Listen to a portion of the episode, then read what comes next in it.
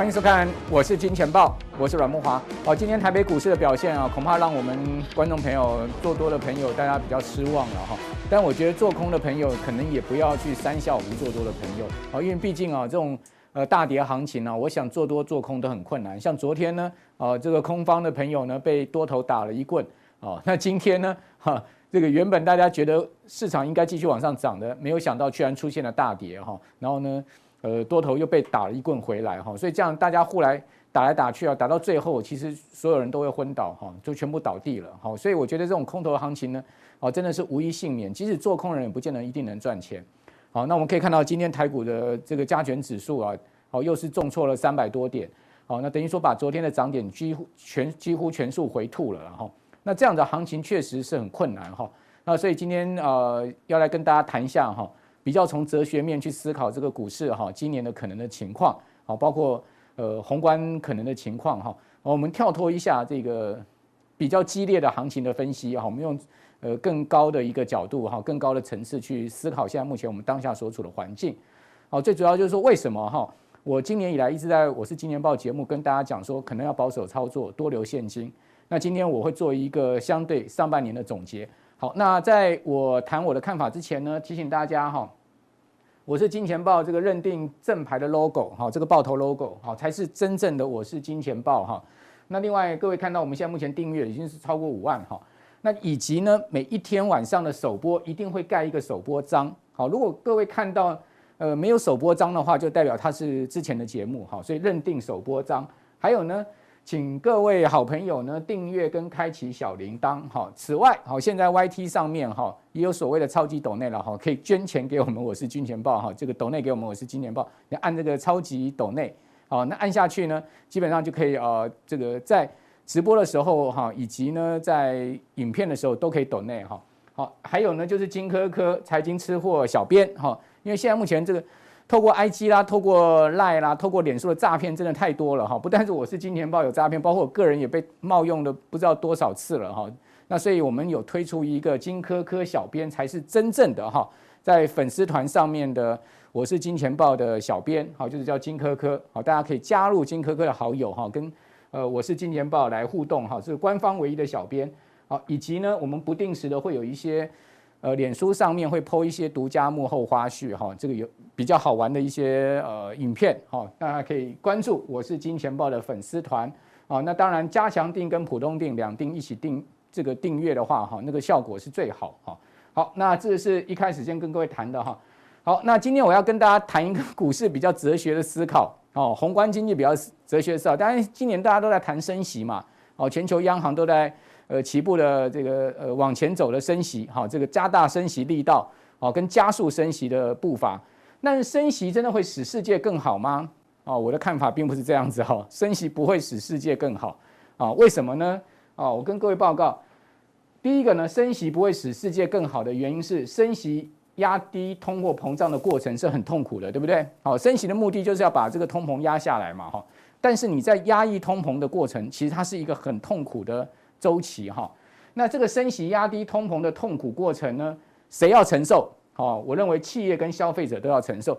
也就是说，当央行哈拉高利率，好去压低通膨，它会使得这个消费者哈呃更无力消费，好，因为你现在发现哈物价高涨的同时呢，我们呃，各种利息支出还增加，哦，所以说这样情况之下，你是不是更无力消费了？哦，同时呢，景气变坏，哦，你的工作可能没有了，哦，你邻居的工作也可能没有了，就变成是一个不景气萧条的情况之下，哦，你连收入都没有，你怎么去消费？哦，那企业也会蒙受损失，哦，企业蒙受压力，因为企业的获利，哦，企业的盈利，哦，也会开始出现很明显的衰减，哦，所以。股市会出现一个估值的这个修正，最主要原因就是因为企业的获利衰减，好，所以消费者跟企业都要承受这样子的这个所谓痛苦的过程。当然，资本市场必定要承受资金撤离跟企业获利下降的苦果。好，所以为什么全球股市包括台股一直下跌，一直下跌？其实这就是在这个痛苦的过程之中。好，大家不要意外，这也是为什么今年以来我一直建议大家提高现金部位的主要原因，是因为我们还没有看到这种所谓升息。哦，造成呃消费者跟企业痛苦的周期啊，出现了明显的到末这个这个呃后段的情况，或者是到尾声的情况。我认为现在目前可能才刚开始走，甚至走到一半的情况而已，还有很大的一个呃周期啊，大家要去承受这个痛苦哈。也就是说呢，金融市场的修正可能远远还没有结束哦。哦，这个是我们看到这个升息不会使得世界更好的原因。但问题是说，升息都已经升上去了，对不对？好，那现在也不可能走回头路了。换言之呢，这个全世界的央行哈，他们可能已经把这个头都洗下去了。好，那至于说为什么要洗这颗头呢？回过头来也要去，呃，这个呃讨论一下央行啊，想要扮演天神这样的角色哈，是不是是是不是一个得当的情况？这等一下我们后面再来跟各位报告。好，所以我认为升息不会使得世界更好，而大家要去承受这个苦果。那有没有证据呢？我们可以看到最新哈，在华尔街签文上面，大家看到这张图，哦，它告诉你什么？它告诉你今年全球的股债市，哦，经过这一波的大跌啊，已经蒸发了三十六兆美金的资本。哇，这是不得了的一个数字哈！这是将近一千兆台币啊！哦，就这样子蒸发掉。那大家想看一千兆台币这样蒸发掉，有多少人的财富啊破灭啊？哈，有多少的家庭可能现在是呃天天在吵架的情况啊？因为老公股票赔钱了，老婆股票赔钱，大家提摩机都磨后嘛，哈，大家就玩 game 嘛，好，所以说。全世界现在呢，有多少人财富不见之后，哦，会影响全球的消费跟投资的动能有多巨大？哦，从这个数字啊，你可以看到，而且现在目前整个资本市场还在不断的下跌跟蒸发啊。好，所以为什么刚刚讲说升息不会使得世界更好？它是一个痛苦的过程。好，但问题就是说市场会不会反弹？一定会反弹。你可以看到这波台股跌下来，它其实也有反弹，但它每一次弹都是非常短暂之后又破底哈，可见它是一个熊市结构没有改变。但问题就是说，后面下半年会不会真的出现一波比较明显的反弹呢？或者是出现比较反明显的走势呢？也是有机会啦哈。我们也不能讲说这个市场就会这样一路每天跌每天跌哈，因为在空头的市场哈，在弱的市场它都有这个反弹的过程。好，比如说我们可以看到，今年以来标准普尔五百指数的跌幅已经创下一九三二年大萧条以来最糟糕的上半年，因为上半年已经跌掉二十几趴了嘛。好，这是很罕见。各位可以看到这个。直指一九三二年当时啊，这个上半年最大的跌幅。但是呢，历史数据显示，标普上半年跌最多的五次之中，下半年大概有十到二五十趴的一个反弹的空间哦。比如说一九三二年上半年跌四十五趴，下半年居然涨了五十六趴哦。那一九六二年跌二十二趴，上下半年涨十七趴。七零年十九趴，二十九趴哦。一九四零年十七趴。反弹十趴，哦，一九三九年下跌十五趴，反弹十八趴。那大家各位，你不要觉得，哎，弹下跌四十五趴，反弹五十六趴哦，弹回原点甚至更高，你错了。下跌四十五趴哦，这个只涨五十六趴是涨不回原点。比如说一百块跌四十五块哦，它剩下多少？它剩下五十五块，对不对？五十五块涨五成，也不过涨到八十块而已，还涨不回一百块。也就是说，even 这样子的弹幅呢，它都有。全年下来都跌了，还还是继续跌了百分之二十哦。好，所以这个下跌可以讲说是非常。如果说这个熊市哈大跌行情你没有避开哈，你后面要回本哈，其实那是非常辛苦。一个是简单数学给各位试算一下哈。好，那接下来我们要谈一下这个加强定哈摇滚区好，这个提问席哎坐在第一排的人哈在问什么呢？我们铁粉问说。请问日元一路下滑哈，是不是会造成亚洲其他国家哈，大家货币竞相贬值哦，造成金融危机？那这个问题呢，我们等一下留在加强定的时候，我来跟各位做解答哈。我继续谈一下我刚刚所说的升息不会使世界更好。那有没有反面例子呢？哦，全世界现在唯一不升息的央行是谁？好，唯一还在宽松的央行是谁？日本。好，那我们就拿日本来做对照。好，因为全世界现在央行都在紧缩嘛。那我们今天的这个哲学思考就是升息不会使世界更好。那日本有没有更好呢？因为日本央行没有升息啊。我们来看一下，啊，日银现在的这个资产负债表哈，已经来到 GDP 的百分之一百三十五，这是一个全世界最夸张的所谓资产负债表占 GDP 的比重。换言之，日银现在目前的资产负债表是 GDP 的一点三五倍就对了哈。那日银不断的啊，这个透过所谓大宽松哈，无限量买进日本国债，它几乎已经把一半的日本国债给收进口袋了。你说有什么很夸张啊？好，这也就几乎日银要把所有日本国债的一半哈收进自己的这个仓库里面了。啊，这样子的一个做法，这么大的一个宽松，我们来对照一下日本股市跟日本汇市的情况。哦，因为日银大宽松，哦，全世界都在大紧缩，它唯一宽松情况之下，它就牺牲了什么？牺牲了日元汇价嘛。好，所以我们等一下在加强錠也会再继续谈这个话题。哈，你先可以看到日元汇价从去年中一百零八贬到呢最近二十四年的低点一百三十六，这个波段贬值超过百分之二十。好，所以日元是被牺牲掉了哈。那日元被牺牲掉之后呢，日日银的目的呢，就是要营造日本的通货膨胀。好，那我们可以看到它另外的做法呢，就是呃以上限百分之零呃上限百分之零点二五哈作为十年期国债殖率的上限空间，也就是说，只要日本的十年期国债殖率超过百分之零点二五，它就要无限量买进。好，那造成了我们刚刚看到那张图表，好，它的国债已经一半好被日银买掉了哈。好，那。呃，日元是一个被牺牲的对象哈，那日本的人财富也是在缩减，为什么呢？你想看，日本人本来有一万块钱日元的，好，那他现在到美国去消费，他是不是只剩下八千块日元了？啊，因为他的货币贬了百分之二十啊，啊，所以日本人现在到海外啊，大概买不起精品了，啊，因为日本人现在压力也很大，他的货币不值钱，哦，国际货币的购买力越来越弱，哦，他是被牺牲的一群哈，日本人。基本上，好，他可能也不快乐哈。虽然说，呃，我们可以看到日本呢，它不升息，它是反而大宽松的哈。但是问题是，它至少维护了日本股市。好，我们可以看到日经二五指数今年以来它才跌了十趴。但是，请问台股跌几趴呢？哦，台股是不是已经跌掉了快将近百分之二十？如果我们看到昨天贵买指已经超过百分之二十的今年以来的跌幅，所以贵买指已经进入熊市了哈。那更不要讲美国股市哈，这个。几乎都四大指数，只有道琼没有进入熊市之外，所有都进入熊市。可是日经二五指数今年只有跌十趴哦，哦，所以说，那至少它维系了日本股市。当然，日本股市还有另外就是日银也不断在买进日本股票的 ETF 啦，也是一个支撑的力道。好，我们就这个表面因素来看，哈，也就是说它的代价不小，但是呢，它维系了部分的资本市场的稳定，哈。那我们再对照另外一个。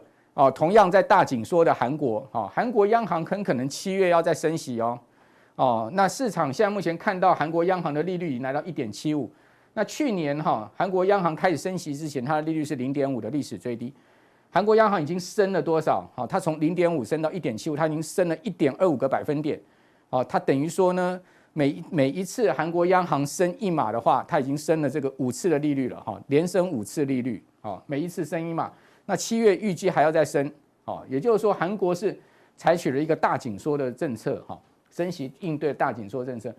那这个大紧缩政策之下，对照韩元有没有守住呢？事实上也没有。我们刚刚讲一年以来，啊，日日元贬了二十趴，但是韩元一样哦，从一千一百零四贬到呢最近一千两百九十六，它一样的贬幅也达到百分之十五哦。所以换言之，就是说一年以来。尽管韩国央行升息已对，哈，升息的这个幅度跟速度呢，啊，它现在目前的基准利率是追上，是完全是跟美国差不多的啊。美国现在目前的基准利率是一点五，韩国央行是一点七五，但是它的日韩元也没有也没有升值啊，韩元也是大贬啊。另外，我们再对照韩国股市，啊，这个 Kospi 指数今年以来已经跌到熊市，好，这是到昨天的这个呃收盘情况，它跌了二十趴，跟柜买指跌幅差不多。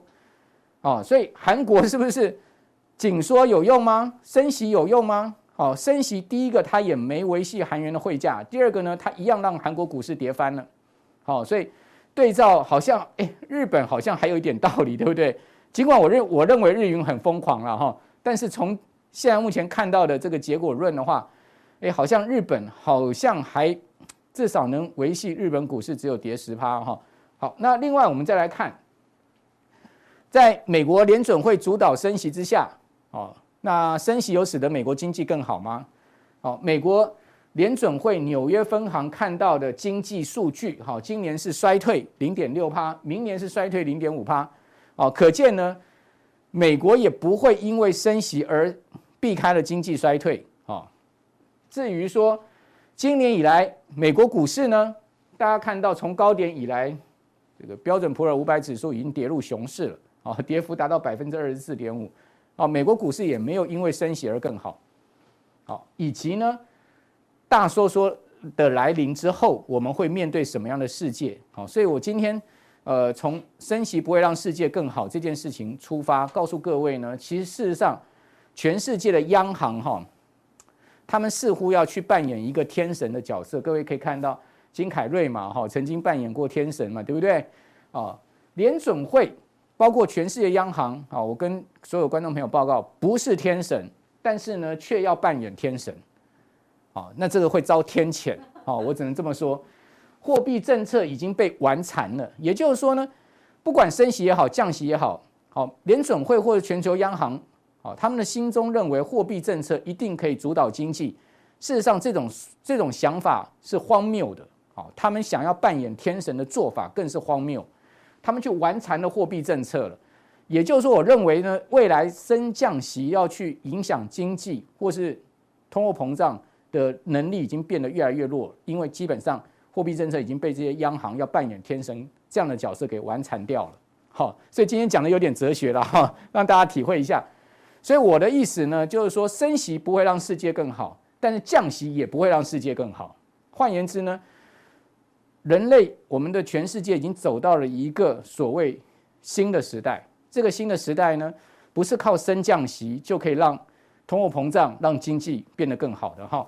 那未来一段时间，哦，全世界都要承受史无前例扩张之后的大收缩的苦果，哦，这个苦果呢，就像我刚刚前面所讲的，不管企业或消费者都要承受。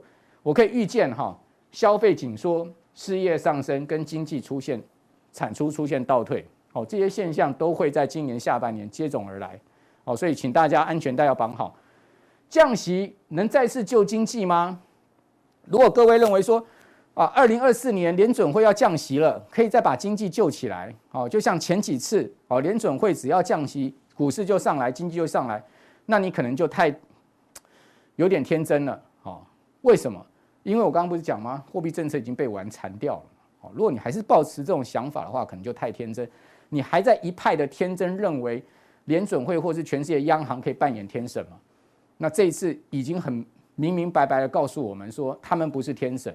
哦，他们这样的做法已经使得全世界经济遭到天谴。好，所以我认为联准会这些决策官员要负非常大的责任。好，因为他们自以为是，哦，以为他们就是可以左右全球经济。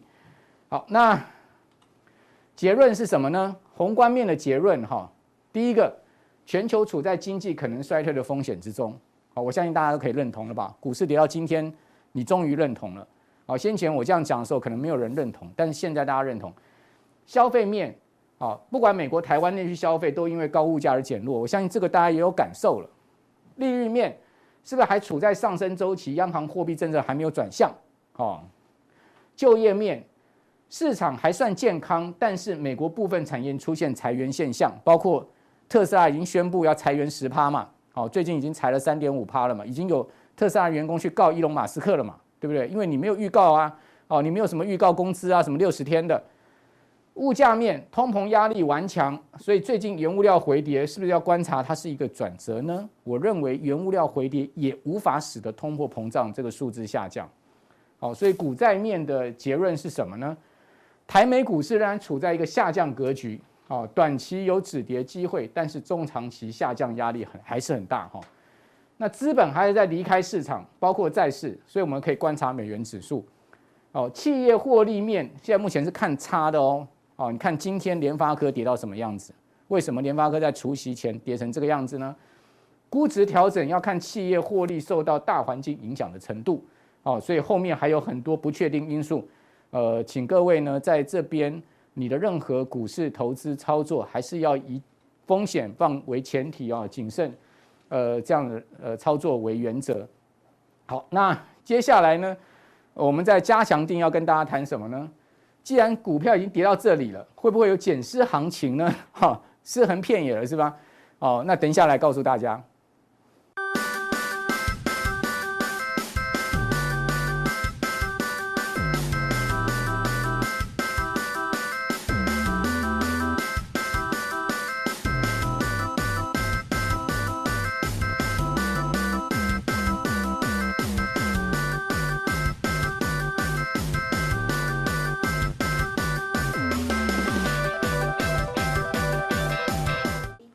欢迎收看，我是金钱豹，我是赵丽。好，那我们来看一下哦。其实目前美国人最关心的是什么？其实是通货膨胀，就通膨的部分啊。因为通膨上来之后，其实大家就会感觉哦，可支配所得的部分出现了减少。另外一块就是因为这最近不管是股市哦，或者是比特币等等啊，很多的啊投资的这一些原物料来讲的话，大概也都出现回档修正的一个走势，所以大家的财富当然也缩小，所以让。通膨的啊，大家会觉得财富缩水之后，那通膨压力又那么大，所以会感觉生活哦过得更不好。我想这是最近的一个调查了哈，通货膨胀的部分跟生活费哦要居市场的一个第一位。好，那另外的就是耶伦的部分，他认为好，他可以压制通膨，然后也可以充分就业并存。那其实当然你看到最近的股市或者是原物料的走势或比特币等等，其实大概你就知道市场在想什么了。市场投下了反对票，对不对？假如大家觉得压制通膨的部分跟充充分就业它是可以并存的话，那我相信 FedWatch 它的一个利率预估今年来讲大概要升息四嘛，哦，今年整年度我想就不会那么高了。好，那股市当然也不会出现这样的一个重挫的走势。那另外的比特币当然也是一样，原物料大概也不会好出现比较大跌的一个情形，所以市场当然是投下了反对票。啊，不同不同意的意思。好，来，那我们来看一下。其实我要跟大家讲的，就是说，当然一开始要跟大家讲的，其实我觉得台股的部分来讲，现在哦，就短时间而言，其实这个地方是一个关键。哦，大家要记得，现在是一个关键。那为什么说关键？等一下我们也会从融资维持率、大盘的融资维持率的部分啊，来跟大家进行说明。那这个地方当然要看的就是美股，只要美股可以撑住。那我相信台股基本上来讲应该还有机会，多头还有哦，还有一些的机会。可是，假如美股这个地方真的还是往下来进行破底等等，我跟大家报告，我认为台股的部分会更加的弱势，因为目前的整体的到今天的维持率，我相信大盘的整体的维持率大概是一百四十出头趴而已。那这个是一个非常警戒的位置，哦，非常警戒的位置。所以先跟大家讲，等一下我们会。拿大盘的融资维持率，过去的部分，还有跟最近，好会反发生什么样的一个事情，来让大家参考。那我们先来讲啊，在经济的部分，当然现在股市啦，现在的原物料啦，哈等等，除了油价维持在相对高档之外，其实大部分原物料都出现了大幅度的一个下滑的走势。那当然这就反映什么？这也反映了大家对于未来景气的看法。从一开始的反映的哦，经所谓停滞性通膨。就经济不会衰退，可是成长大幅的趋缓，再加上通膨，可是这一阵子以来，大家的陆续的反应是什么？当然就反映了所谓的未来的经济衰退的一个可能性，它是增加的。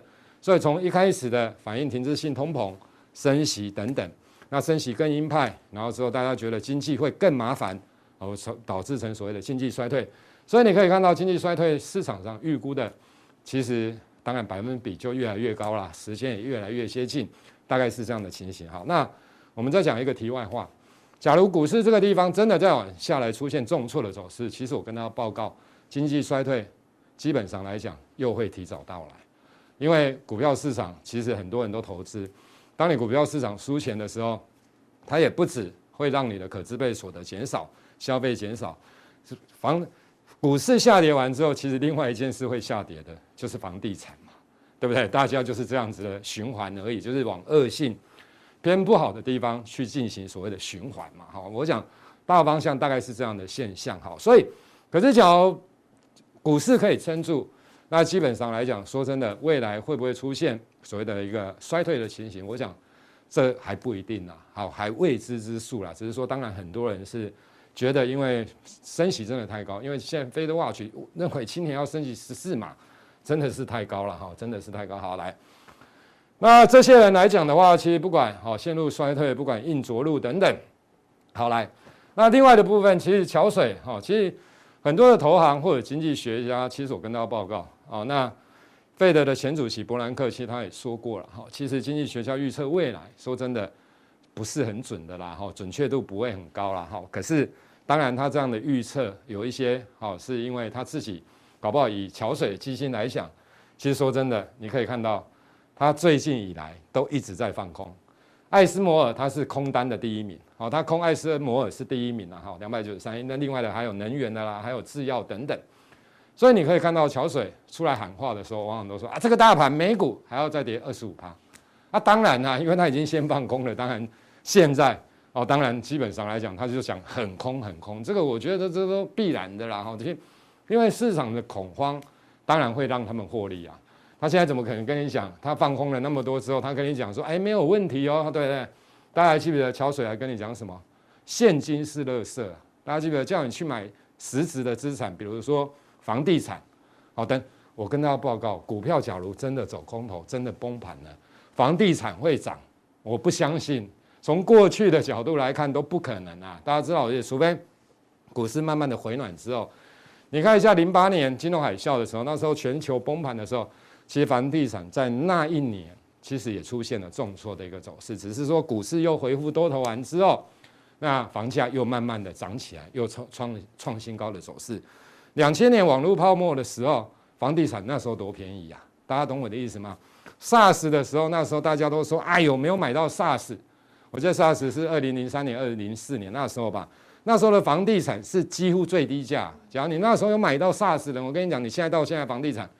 啊，大都会地区啊，赚翻了，不知道赚几倍，一倍最少一倍啦，啊，基本上都是倍数起跳的。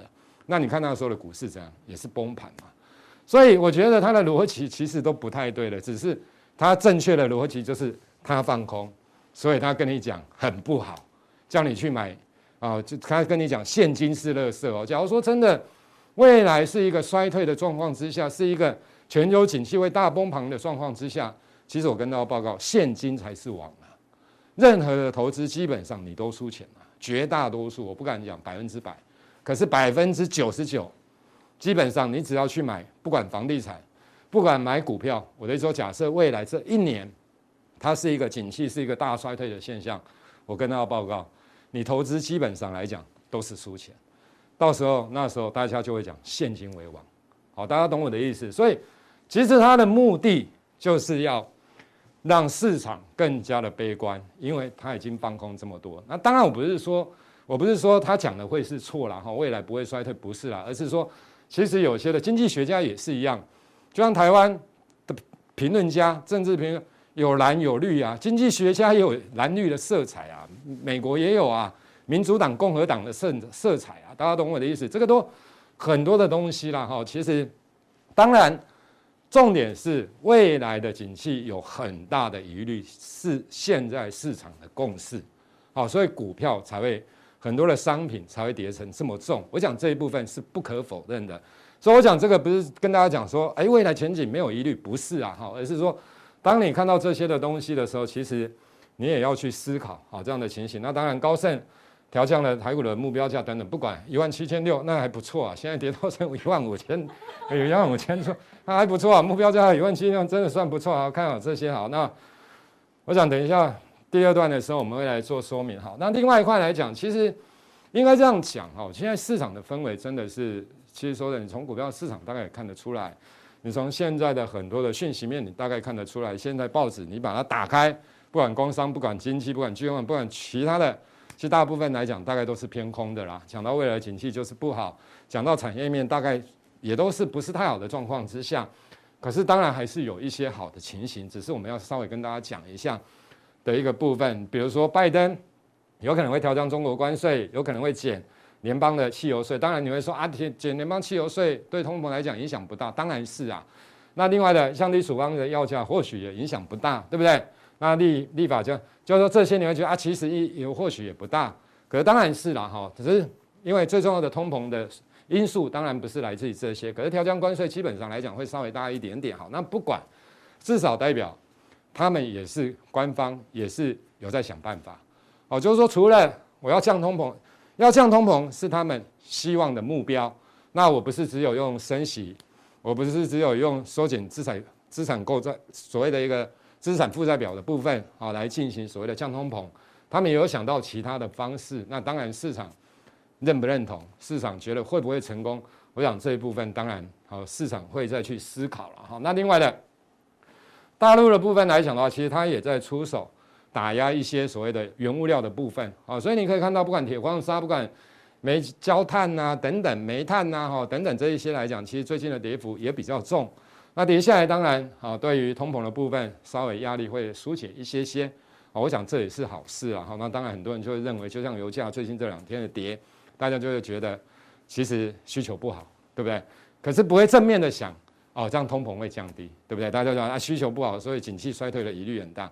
那涨上去的时候，就跟你讲啊，通膨会变高，不好。所以反正现在基本上，你看到一个讯息哦，大概你都偏空解读解读哈，市场都比较会认同。你把它反过来解读啊。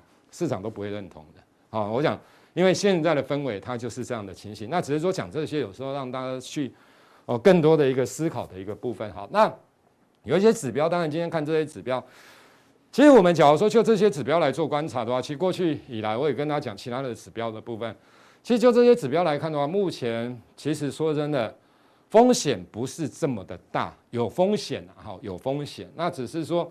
风险看起来应该不是真的好，非常非常大的风险。可是重点来了，当然这些都是我们观察的一些的一个指标的一个部分了哈。那人民币最近来讲也出现升值，所以大陆股市最近来讲你可以看到也比较强势，因为升贬值完之后，最近来讲比较走稳。那美元指数也没有创高，美国十年期公债这大概最近也回档。意大利的部分来讲，因为之前大家担心所谓的欧债的一个危机等等，哦，欧洲债券的一个危机，意大利啦这些。欧洲五国的部分，那利殖利率的部分也有稍微的回来，比特币至少也站上两千两万的一个水准，两万美元，现在币大概在这边。好，那这些风险指标看起来好像不会出大事的感觉。好，其实因为我们有时候其实都是会观察，当然还有其他的指标啦。好，你比如说像 VIX 恐慌与贪婪指数啦，好等等。那我们来看一下，现在台股的部分面临到的，我个人认为面临到。比较大的风险在于哪里？在于筹码的部分，就是说我刚刚看的那些指标似乎看起来不会产生太好来。那重点来了，这个地方未来几天的美股不能真的重挫了。假如美股真的再往下重挫，那台股的部分会相形更加的弱势。那假如美股可以撑起来，那台股基本上来讲就还有多头，就还有一些的一个机会，或许真的可以化危机为转机。所以我们要先把这个东西先跟大家来进行报告，啊，不能只讲好的一面或者是不好的一面，其实我们都会分析给大家听，那你自己去判断到底是如何。那为什么我说，假如这个地方美股，假如真的万一往下再往下踹，那台股的风险会非常大。其实目前台股目前真的来到关键的时刻，你从筹码面的角度来看，确实是如此。那这个会产生。你我跟大家报告，你可以自己去思考哦。这个是加权指数周线的部分，你看一下，这个是在二零零八年的时候，这个时候大家记不记得周线的部分？这个地方大概整理一个月，指数从九八五九下跌以来，跌到这边大概是六千八七千点附近，整理了四五周，大概一个月的时间。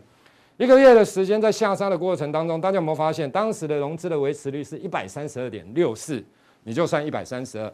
可是大家不要忘了，二零零八年的时候，整体的整户的维持率是一百二以下才要融资追缴，之后有调到一百三。等一下我跟再来跟大家讲哪时候调到一百三哈。